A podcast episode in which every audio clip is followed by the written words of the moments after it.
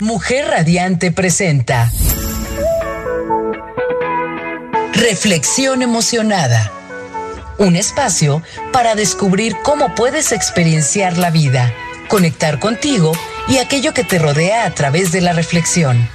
Abordemos juntas temas cotidianos que integren las emociones como parte de la reflexión y disfrutemos la vida de una forma ligera y con profundidad. Reflexionar acerca de cómo nos sentimos nos permite conocernos y entendernos.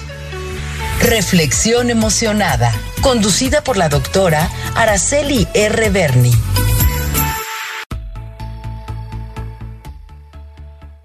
Muy buenos días, gente radiante que me acompaña en este inicio de semana, lunes 26 de septiembre del año 2022. Hoy no puedo y no debo porque mi deber moral no me lo permite, dejar de referirme a los enormes acontecimientos que nos sorprendieron una vez más, a unos minutos después de haber terminado nuestro programa de la semana pasada. El lunes 19 de septiembre concluíamos nuestro programa al mediodía y a las 13 horas con 5 minutos y recién terminaba el simulacro nacional en nuestro país, el suelo se movió bajo nuestros pies azorándonos con un sismo de 7.7 grados de magnitud. Confío en que tú y los tuyos están bien y en que poco a poco, con estas oleadas de memes que inundan las redes y medios sociales, hayas y hayan logrado reponerse. Aunque claramente poco nos duró la risa que pudiera haber causado dicha distracción. Recién a la una de la mañana con 16 minutos del miércoles 22 de septiembre, un nuevo temblor, ahora de 6.9 grados, azotó a nuestro país, llevándose nuevamente la calma que habríamos logrado conquistar en las pasadas horas. Pero de nuevo, otra oleada de los llamados memes han de nuevo logrado distraernos y divertirnos. Sabes que me gusta compartirte datos curiosos e interesantes. Permite, pues, que te mencione que la palabra meme tiene su origen en el vocablo griego mimema, palabra que designa alguna cosa o aquello que es imitado. En ese sentido, se puede clasificar como una conducta. También da pie a la imitación, es una mímesi. La palabra meme como tal vio por primera vez la luz en el año de 1976 en el libro El gen egoísta del británico evolucionista Richard Dawkins. Él define este vocablo como una idea, conducta, estilo o moda que se transmite de persona a persona dentro de una cultura. Con el uso de la Internet, esta palabra se ha generalizado para nombrar contenidos, sobre todo de carácter humorístico, que se transmiten por las redes.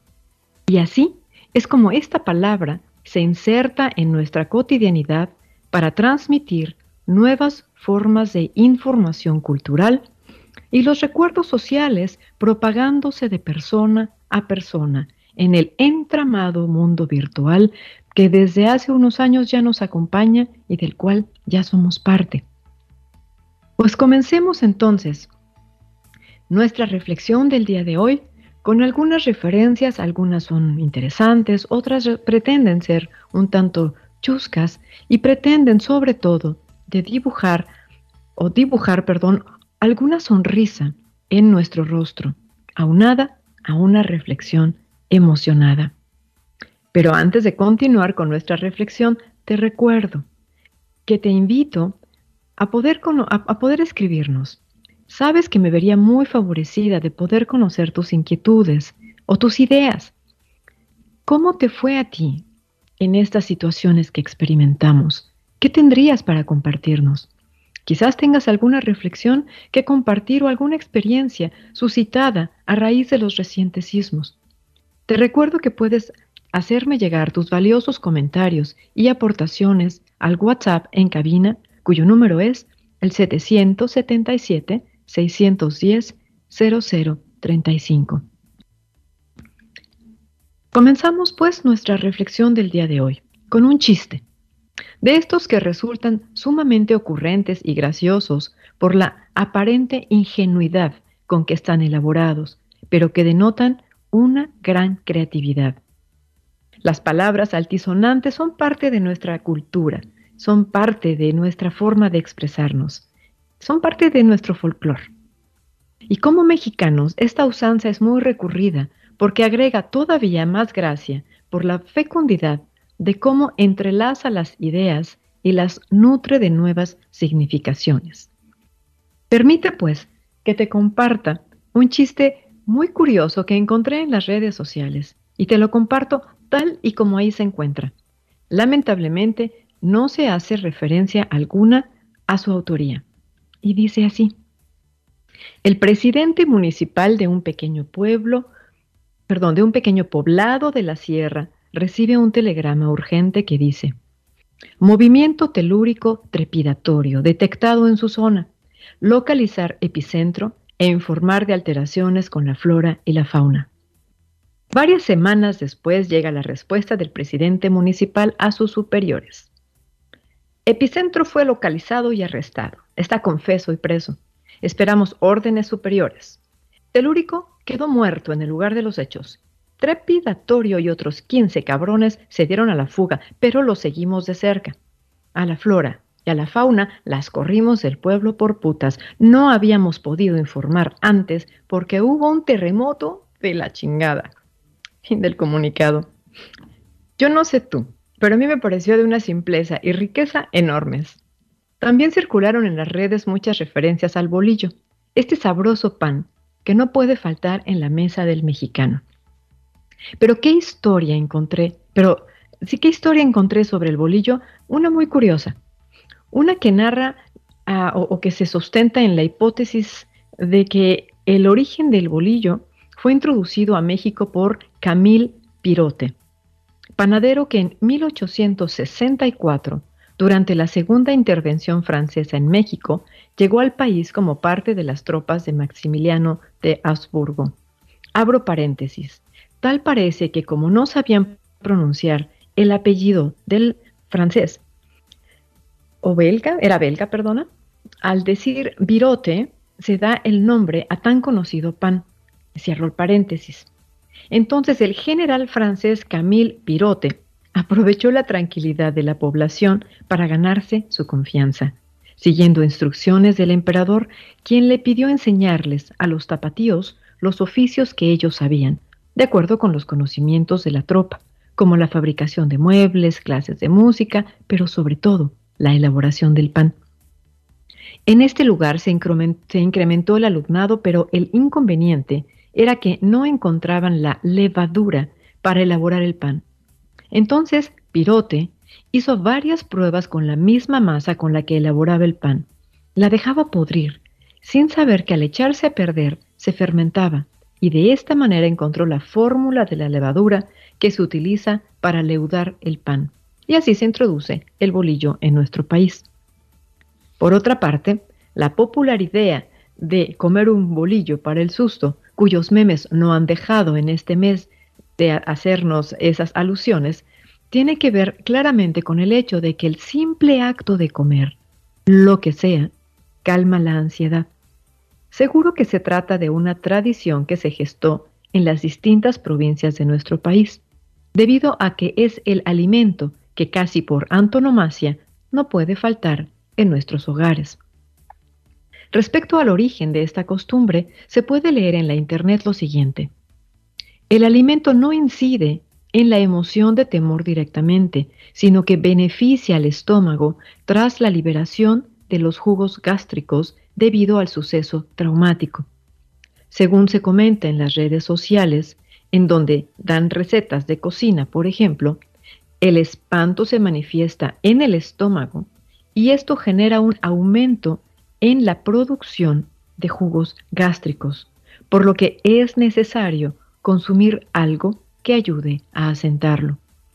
Su uso para el susto data de las viejas tradiciones medicinales en México, donde además de curar con plantas y sudor, se recomendaba llevar este pan al estómago para aminorar el impacto de la catástrofe. Un remedio que se volvió popular y que aunque químicamente no sea lo más efectivo, pues es claro que los alimentos con proteína sí son lo más recomendable, anímicamente sí que reconforta por la sensación del vacío estomacal, estomacal que el espanto genera. Así que de manera tradicional y sin ninguna autoría claramente reconocida, las madres mexicanas recomiendan el consumo de un bolillo para mitigar este mal. ¿Y a quién no le ha pasado? Todos como mexicanos hemos tenido la experiencia de efectivamente comernos un bolillo cuando tenemos un susto. Son las recomendaciones que dan. Si son adecuados o no, ya vimos. Principalmente sería esta, esta sensación de vacío lo que nos está llenando cuando el, el mordisco que damos al bolillo. Por otra parte, también, y, esto entre paréntesis, tenemos la creencia de que tomar agua es peligroso porque da diabetes. estos datos todavía no son no están confirmados científicamente. Es una más de las, de las usanzas que tenemos en nuestro país. También de la diabetes, de no tomar agua, etcétera. Estas alusiones, también hubo muchos memes muy curiosos. Bueno, vamos ahora a hacer una pausa brevemente. Te recuerdo que eh, estamos en vivo transmitiendo eh, tu programa, Reflexión Emocionada, y te invito a que me compartas uh, tus tus experiencias, ¿cómo te fue en el temblor? Ah, ¿Qué podrías recomendarnos? ¿Qué consejos tendrías para nosotros que puedan servirnos para estas, estas, ah, estos fenómenos que de pronto pues tenemos que experimentar como sociedad de nuestro país? Ya regreso, te recuerdo rápidamente nuestro número aquí en, de WhatsApp en cabina es el 777 610 0035 y ya me alegro de leerte. Ahora volvemos.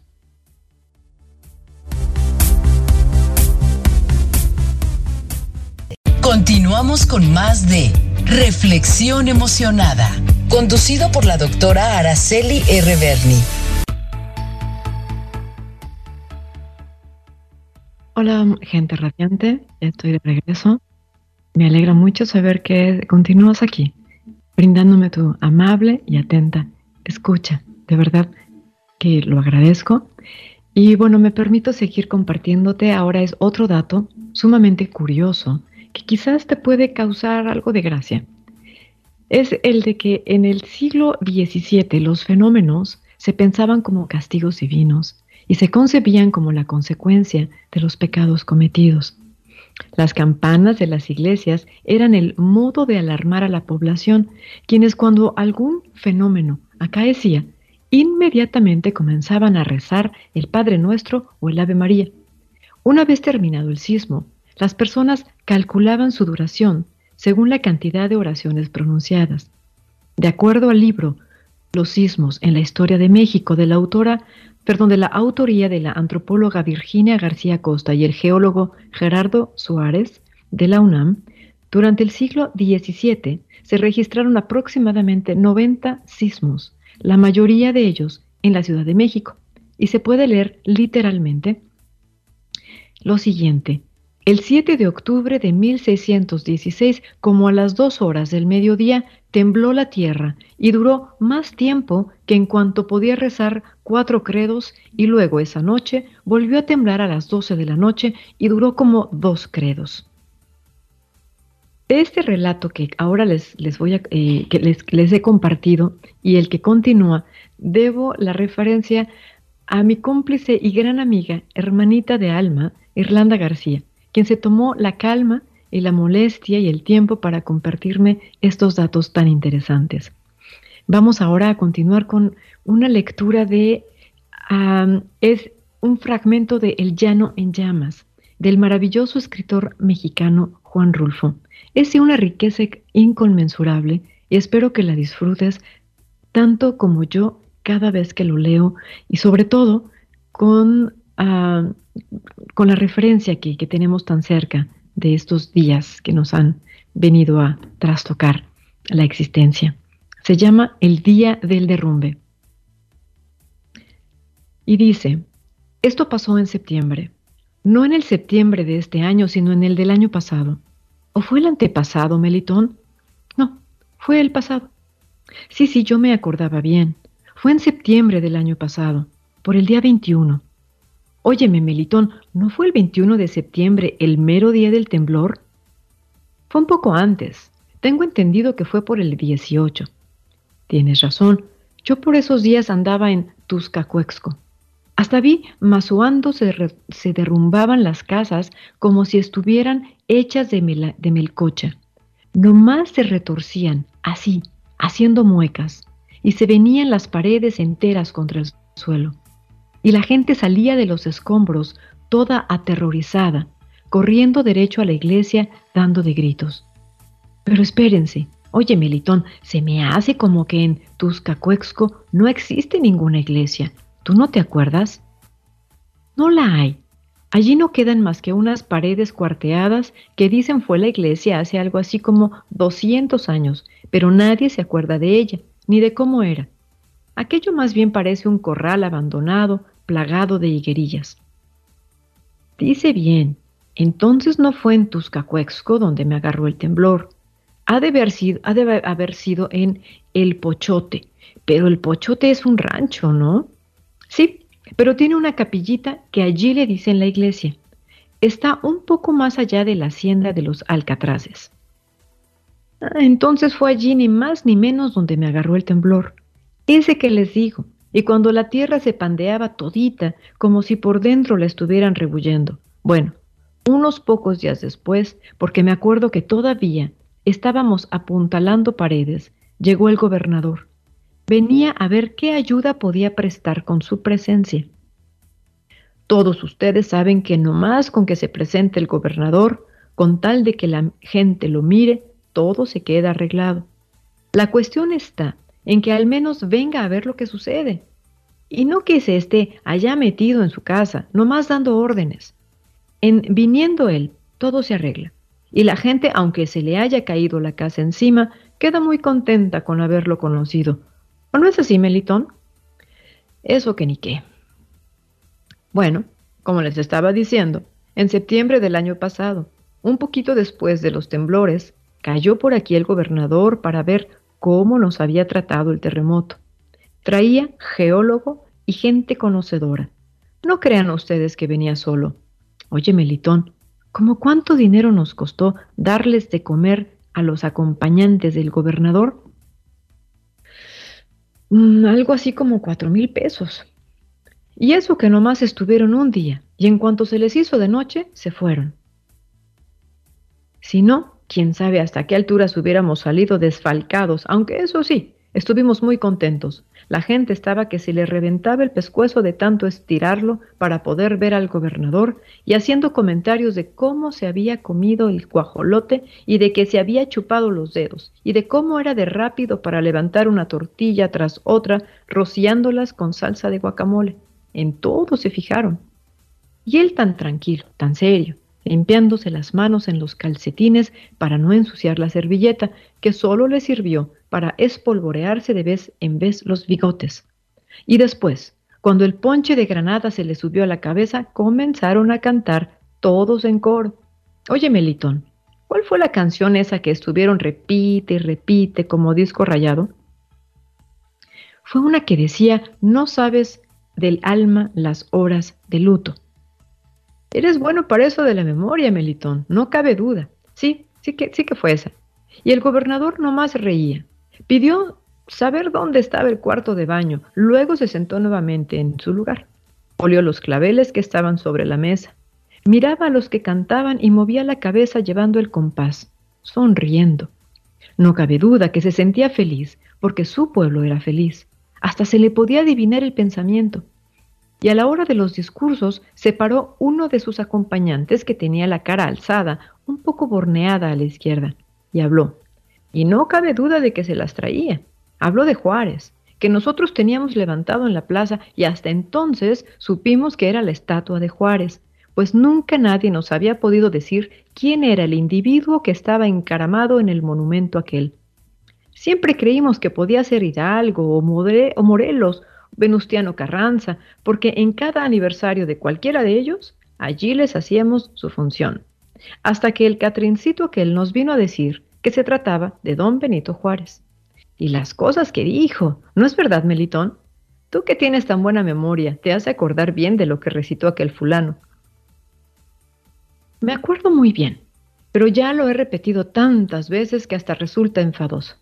Bueno, no era necesario, solo que estos señores se pierden de algo bueno. Ya les dirás mejor lo que dijo el gobernador. La cosa es que aquello, en lugar de ser una visita a los dolientes y a los que habían perdido sus casas, se convirtió en una borrachera de las buenas. Y ya no se diga cuando entró al pueblo de la, la música de Tepec, que llegó retrasada por eso de que todos los camiones se habían ocupado en el acarreo de la gente del gobernador y los músicos tuvieron que venirse a pie. Pero llegaron. Entraron sonándole duro al arpa y a la tambora, haciendo tatachum, chum chum, con los platillos, arreándole fuerte y con ganas al sopilote mojado. Aquello estaba de haberse visto. Hasta el gobernador se quitó el saco y se desabrochó la corbata y la cosa siguió de refilón. Trajeron más damajuanas de ponche y se dieron prisa en tatemar más carne de venado, porque aunque ustedes no lo quieran creer y ellos no se dieran cuenta, estaban comiendo carne de venado, del que por aquí abunda. Nosotros nos reíamos cuando decían que estaba muy buena la barbacoa, ¿o no, Melitón? Cuando por aquí no sabemos ni lo que es eso de barbacoa. Lo cierto es que apenas les servíamos un plato y ya querían otro, y ni modo, Allí estábamos para servirlos, porque como dijo Liborio, el administrador del timbre, que entre paréntesis siempre fue muy agarrado, no importa que esta recepción nos cueste, lo que nos cueste, que para algo ha de servir el dinero. Y luego tú, Melitón, que por ese tiempo eras presidente municipal y que hasta te desconocí cuando dijiste que se chorrié el ponche, una visita de estas no se desmerece. Y sí se chorrió el ponche, esa es la pura verdad. Hasta los manteles estaban colorados, y la gente aquella que parecía no tener llenadero. Yo me fijé que el gobernador no se movía de su sitio, que no estiraba ni la mano, sino que solo se comía y bebía lo que le arrimaban, pero la bola de lambiscones se desvivía por tenerle la mesa tan llena que hasta ya no cabía ni el salero que él tenía en la mano y que cuando la desocupaba se lo metía en la bolsa de la camisa. Hasta yo fui a decirle, ¿no gusta sal, mi general? Y él me enseñó riendo el salero que tenía en la bolsa de la camisa. Por eso me di cuenta. Lo grande estuvo cuando él comenzó a hablar. Se nos enchinó el pellejo a todos de la puritita emoción. Se fue enderezando, despacio, muy despacio, hasta que lo vimos echar la silla hacia atrás con el pie y poner sus manos en la mesa, agachar la cabeza como si fuera a agarrar vuelo, y luego su tos, que nos puso a todos en silencio. ¿Qué fue lo que dijo Melitón? Con ciudadanos, dijo, rememorando mi trayectoria, vivificando el único poder de mis promesas. Ante esta tierra que visité como anónimo compañero de un candidato a la presidencia, cooperador omnímodo de un hombre representativo cuya honradez no ha estado nunca desligada del contexto de sus manifestaciones políticas y que sí, en cambio, es firme glosa de principios democráticos en el supremo vínculo de unión con el pueblo, aunando a la austeridad de que ha dado muestras la síntesis evidente del idealismo revolucionario, nunca hasta ahora pleno de realizaciones y de certidumbres. ¿Les parece? Ahora nos tenemos que ir a una pausa. Nos quedamos en, esta, en este pequeño relato, bueno, no está tan pequeño, pero a mí me parece fascinante. Permíteme ir a una pausa y ya volvemos con este relato hermosísimo que tenemos de nuestro apreciado y admirado Juan Rolfo. Ya volvemos.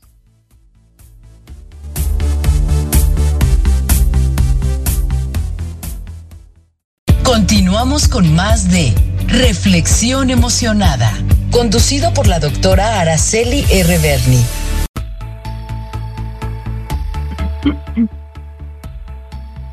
Hola gente radiante, ya regresamos de esta pausa.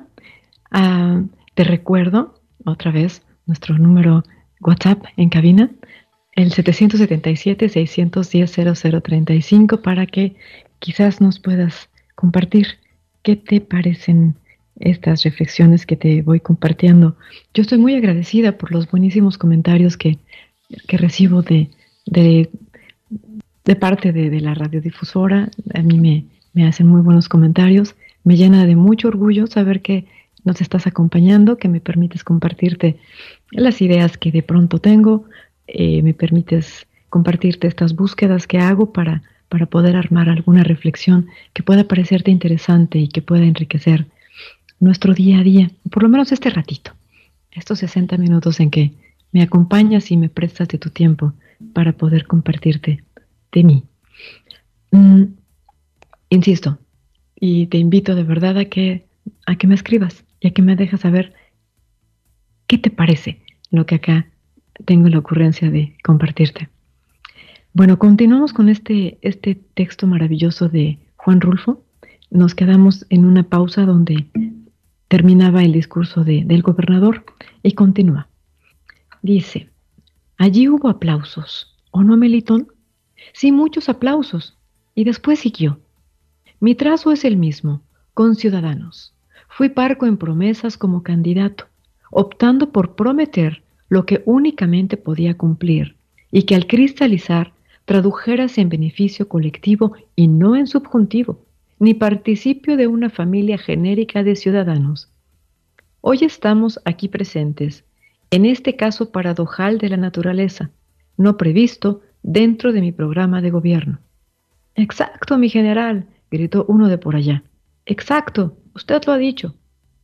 En este caso digo, cuando la naturaleza nos ha castigado, nuestra presencia receptiva en el centro del epicentro telúrico, que ha devastado hogares que podían haber sido los nuestros, que son los nuestros, concurrimos en el, auxilio, no con el deseo neroniano de gozarnos en la desgracia ajena, más aún, inminentemente dispuestos a utilizar minúficamente muníficamente nuestro esfuerzo en la reconstrucción de los hogares destruidos hermanalmente dispuestos en los consuelos de los hogares menoscabados por la muerte.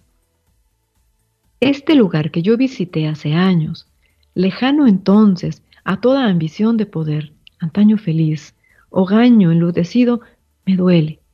Sí, conciudadanos, me laceran las heridas de los vivos por sus bienes perdidos y la clamante dolencia de los seres por sus muertos insepultos bajo esos escombros que estamos presenciando.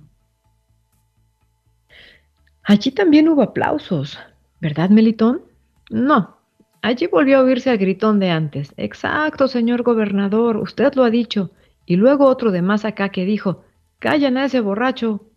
Ah, sí, y hasta pareció que iban a haber un tumulto en la mera cola de la mesa, pero todos se apaciguaron cuando el gobernador habló de nuevo. Tuscacuenses, vuelvo a insistir, me duele vuestra desgracia, pues a pesar de lo que decía Bernal, el gran Bernal Díaz del Castillo, los hombres que murieron habían sido contratados para la muerte, yo, en los considerandos de mi concepto ontológico y humano, digo, me duele, con el dolor que produce ver derruido el árbol en su primera inflorescencia. Os ayudaremos con nuestro poder. Las fuerzas vivas del Estado, desde su faltisterio, claman por socorrer a los damnificados de esta hecatombe nunca predecida ni deseada. Mi regencia no terminará sin haberos cumplido. Por otra parte, no creo que la voluntad de Dios haya sido la de causaros detrimento, la de desaposentaros. Y allí terminó. Lo que dijo después no me lo aprendí porque la bulla que se soltó en las mesas de atrás creció y se volvió rete difícil conseguir lo que él siguió diciendo. Es muy cierto, Melitón. Aquello estuvo de haberse visto. Con eso les digo todo. Y es que el mismo sujeto de la comitiva se puso a gritar otra vez, exacto, exacto, con, unos chillidos que se oían hasta la calle. Y cuando lo quisieron callar, sacó a la, la pistola y comenzó a darle de chacamotas por encima de su cabeza mientras la descargaba contra el techo. Y la gente que estaba allí, de Mirona, echó a correr a la hora de los balazos y tumbó las mesas en la caída que llevaba y se oyó el rompedero de platos y de vidrios y los botellazos que le tiraban al fulano de la pistola para que se calmara y que nomás se estrellaba en la pared. Y el otro, que tuvo todavía tiempo de meter otro cargador al arma y lo descargaba de nueva cuenta mientras se ladeaba de aquí para allá, escabulléndole el bulto a las botellas voladoras que le aventaban de todas partes. Hubieran visto al gobernador allí, de pie, muy serio, con la cara fruncida, mirando hacia donde estaba el tumulto como queriendo calmarlo con su mirada. ¿Quién sabe quién fue a decirle a los músicos que tocaran algo? Lo cierto es que se soltaron tocando el himno nacional con todas sus fuerzas, hasta que casi se le reventaba el cachete al del trombón de lo recio que pitaba, pero aquello siguió igual. Y luego resultó que allá afuera, en la calle, se había prendido también el pleito. Le vinieron a avisar al gobernador que por allá unos se estaban dando de machetazos, y fijándose bien, era cierto, porque hasta acá se oían voces de mujeres que decían, apártenlos, que se van a matar. Y al rato otro grito que decía, ya mataron a mi marido, agárrenlo. Y el gobernador ni se movía y seguía de pie. Oye, Melitón, ¿cómo es esa palabra que se dice? Impávido. Eso es, impávido. Bueno, con el argüende de afuera la cosa aquí dentro pareció calmarse. El borrachito del exacto estaba dormido. Le habían atinado un botellazo y se había quedado todo despatarrado tirado en el suelo. El gobernador se arrimó entonces al fulano aquel y le quitó la pistola que tenía, todavía agarrada en una de sus manos agarrotadas por el desmayo. Se la dio a otro y le dijo, encárgate de él y toma nota de que queda desautorizado a portar armas. Y el otro contestó, sí, mi general. La música, no sé por qué, siguió toque y toque el himno nacional hasta que el Catrincito, que había hablado en un principio, alzó los brazos y pidió silencio por las víctimas. Oye, Melitón, ¿por cuáles víctimas pidió él que todos nos asilenciáramos? Por las del epífoco, efípoco, perdona. Bueno, pues por esas. Después todos se sentaron, enderezaron otra vez las mesas y siguieron bebiendo ponche y cantando la canción esa de las horas de luto. Ahora me estoy acordando que sí fue por el 21 de septiembre el borlote, porque mi mujer tuvo ese día a nuestro hijo Merencio, y yo llegué ya muy noche a mi casa, más bien borracho que buenizano. Y ella no me habló en muchas semanas, arguyendo que la había dejado sola con su compromiso. Ya cuando se contentó me dijo que yo no había sido bueno ni para llamar a la comadrona y que tuvo que salir del paso a, a como Dios le dio a entender. Fin de nuestro relato de Juan Rulfo. Espero que lo hayas disfrutado. Perdona si tuve algunas torpezas en, esta lectura porque hay muchas palabras que yo, te soy sincera, desconozco, porque no son de, no, no son palabras a las que yo recurra normalmente en mi cotidianidad. Y si me disculpo si, si tuve por allí algunas malas pronunciaciones. El texto es una riqueza maravillosa, pero la referencia, aparte que es, muy chusco, es, muy agradable y también es muy dolido, precisamente por esta ah, aparente indiferencia que muestran a algunas personas cuando están en ciertos puestos y que tienen ciertas posiciones que, en, las, en las cuales podrían influir de manera positiva. Y bueno, en este relato, es, este político, este gobernador, obviamente va a disfrutar de esta comilona y pues a enredarnos un poco con su discurso, porque en realidad es que no era, no era como un texto que se pudiera entender en cualquier comunidad. Sí, estaba echando mano de, palabras poco concurridas en, la cotidianidad del México, sobre todo el México que, que refleja la obra de Juan Rulfo. Y lo que sí llama la atención fueron las fechas otra vez. Bueno, lo curioso, lo chusco, lo lamentable, pero además la fecha que otra vez nos remite a este 21 de septiembre, menciona al final el, el narrador cuando efectivamente lo, está refiriendo al nacimiento de, su hijo.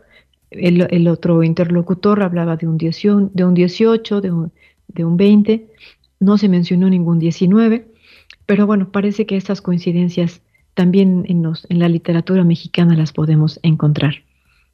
Vámonos a un corte, eh, brevemente, vamos a escuchar una canción de este origen argentino y nada tiene que ver con el acontecimiento de, de 1985, porque las fechas no coinciden. Es sencillamente, y, y, no necesariamente, por algunas lecturas que, que, pude hacer, no necesariamente se refiere a un, al temblor en los términos que nosotros lo conocemos, es una metáfora, pero es, es, un texto muy agradable el que nos comparte su autor, Cerati, la música es muy agradable.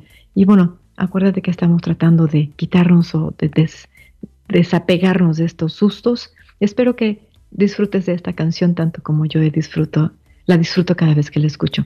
Ya vuelvo.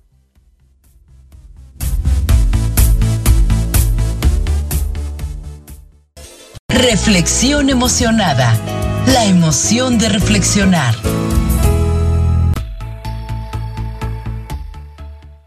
Ya regresé.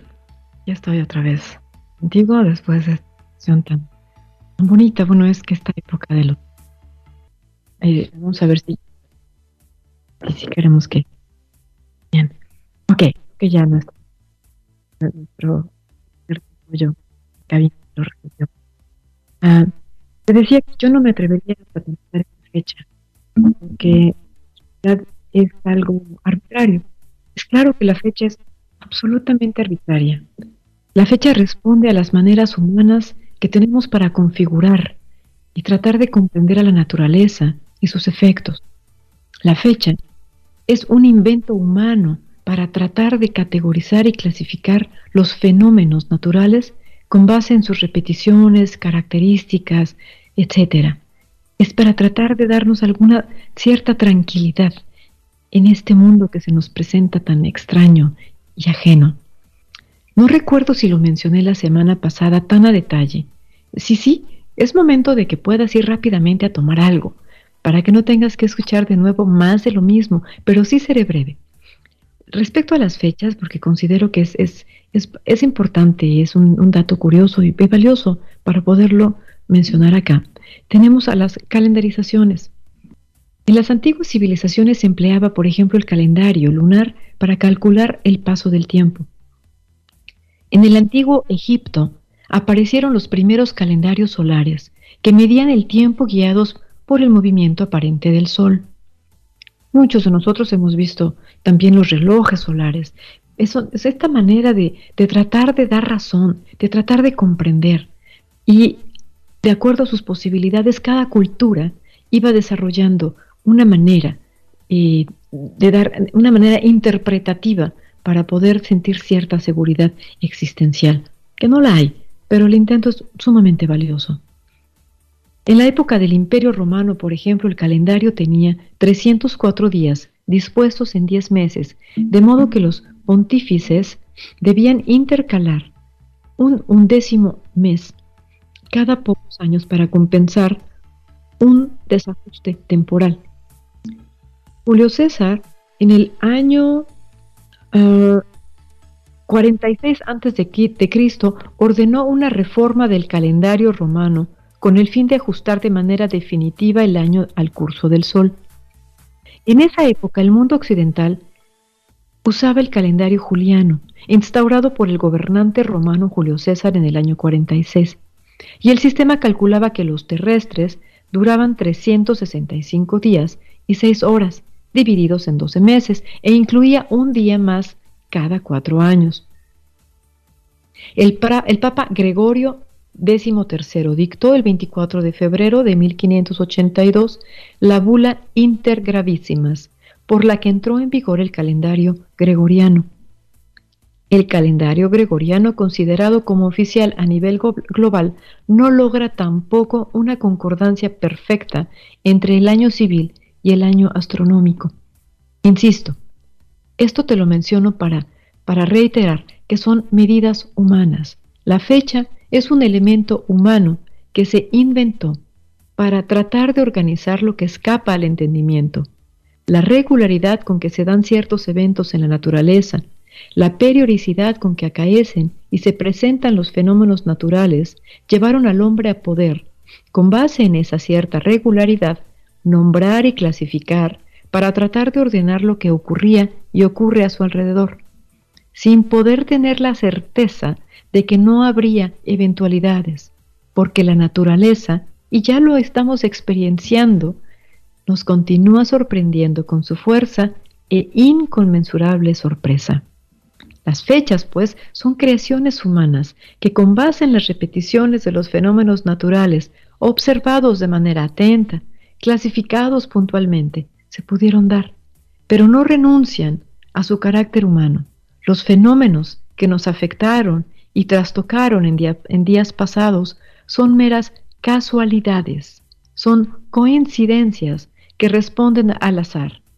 Pero el azar nunca dará razones, porque es imposible para el hombre, imposible descifrarlo. Nos comparto una reflexión de Jordi Soler, escritor mexicano quien fuera uno de los admirables pilares que fundaron la extinta estación de radio Rock 101, que transmitió desde 1984 hasta 1986. Lamentablemente la quitaron del aire. Era una estación maravillosa. Yo crecí con ella. Y esta programación era rico en contenido intelectual. En los apuntes de Jordi Soler, él menciona, y me permito compartírtelo de manera integral.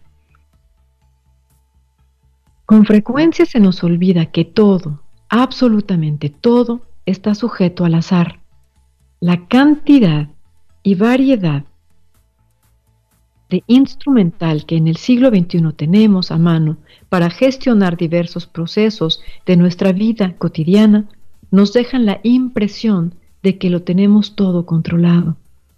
La automatización, la inmediatez de estos procesos tan habituales, como encontrar una canción en Spotify o hacer una videoconferencia con una persona que está al otro lado del mundo, o comprar una guitarra eléctrica desde una aplicación, nos hacen sentir que todo está bajo control. El sufrido ciudadano del siglo XX tenía que pagar una cuenta telefónica obscena si quería hablar con alguien que estuviera en un país lejano. Y para conseguir una canción o una guitarra eléctrica tenía que salir a la intemperie, montarse en un coche o en un autobús, caminar por la calle decenas, entre decenas de personas desconocidas, es decir, tenía que multiplicar el margen que tiene la fortuna para operar. Pero esto es, como digo, una ilusión, una ilusión buscada por todos, pues nos gusta vivir en este milenio en el que la seguridad se ha convertido en una obsesión, con sus rituales que hace unos años nos hubieran parecido absurdos, como por ejemplo comprar un seguro para el teléfono por si se nos rompe, o un seguro para el boleto que nos vende la aerolínea, por si nos deja el avión. Por desgracia, y a pesar de todas las seguridades que ofrece nuestro tiempo, quien tiene el control de todo es el azar. La reflexión de Jordi me parece de una riqueza increíble, porque efectivamente tenemos la ilusión de que tenemos todo bajo control. Tenemos la ilusión de que si comemos solamente un poquito más de la cuenta vamos a estar bien. Tenemos la ilusión de que si no nos cuidamos y, seguimos uh, malpasándonos y seguimos sin hacer ejercicio, vamos a estar bien. Tenemos la ilusión de que la nueva computadora o el, el, teléfono celular de nueva generación va a ser más rápido, aunque no tengamos ni idea de qué significa eso en términos vitales. Nuestra vida parece pender de ilusiones. Todos tenemos la ilusión de que estamos controlando, pero en realidad no podemos controlar ni siquiera nuestros deseos más cercanos, lo que nuestro corazón nos está dictando. Pero bueno, así, así es el ser del hombre. Para los griegos, por ejemplo, el azar escapa totalmente a toda finalidad. No hay ninguna intencionalidad. El azar es y punto. La vida es.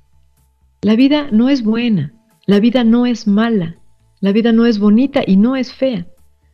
La vida es, sencillamente es, y somos nosotros, seres humanos, quienes clasificamos, adjetivamos, definimos y categorizamos de acuerdo a nuestras categorías meramente humanas.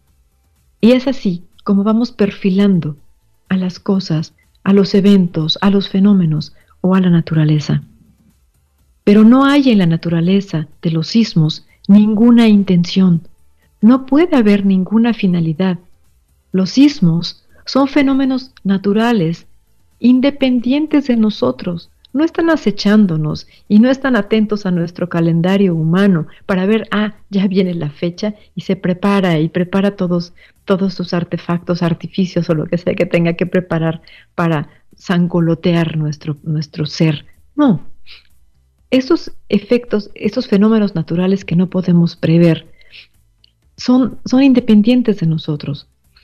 Y por lo visto continuarán acompañándonos y continuarán causándonos sobresaltos, sin pretensión alguna. La vida no tiene garantías tampoco, ninguna, de ningún tipo. Y no hay tecnología, ni existe ninguna aplicación, ni producto que pueda asegurarnos el rumbo que tomará la vida.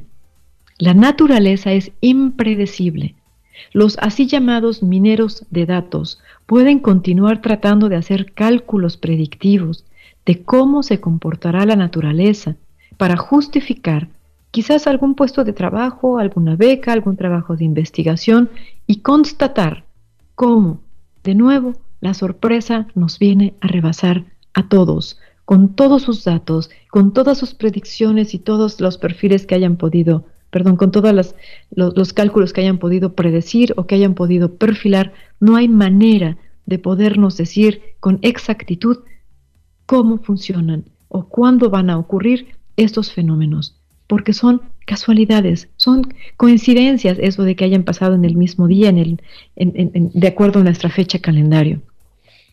Como ejercicio intelectual, seguro que la minería de datos es de una gran riqueza, de una riqueza inconmensurable.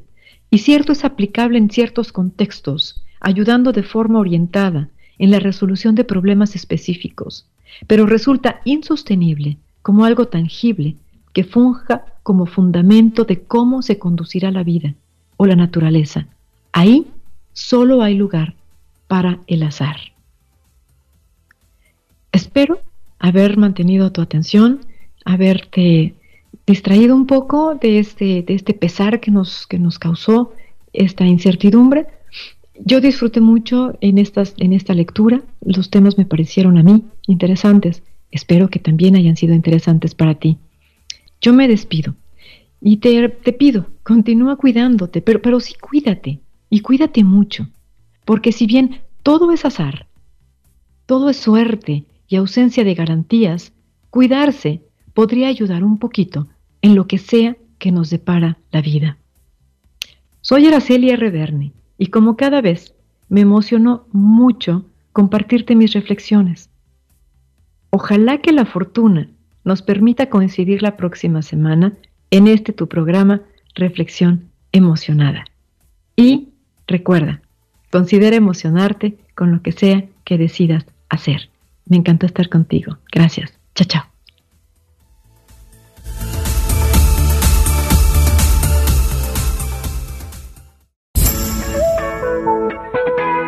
Mujer Radiante presentó Reflexión Emocionada, un espacio en el que juntas reflexionamos respecto a los temas cotidianos importantes, con el fin de hacer una experiencia de vida, conectar contigo y con aquello que nos rodea. Escucha la próxima semana a la doctora Araceli R. Berni y disfrutemos la emoción de reflexionar.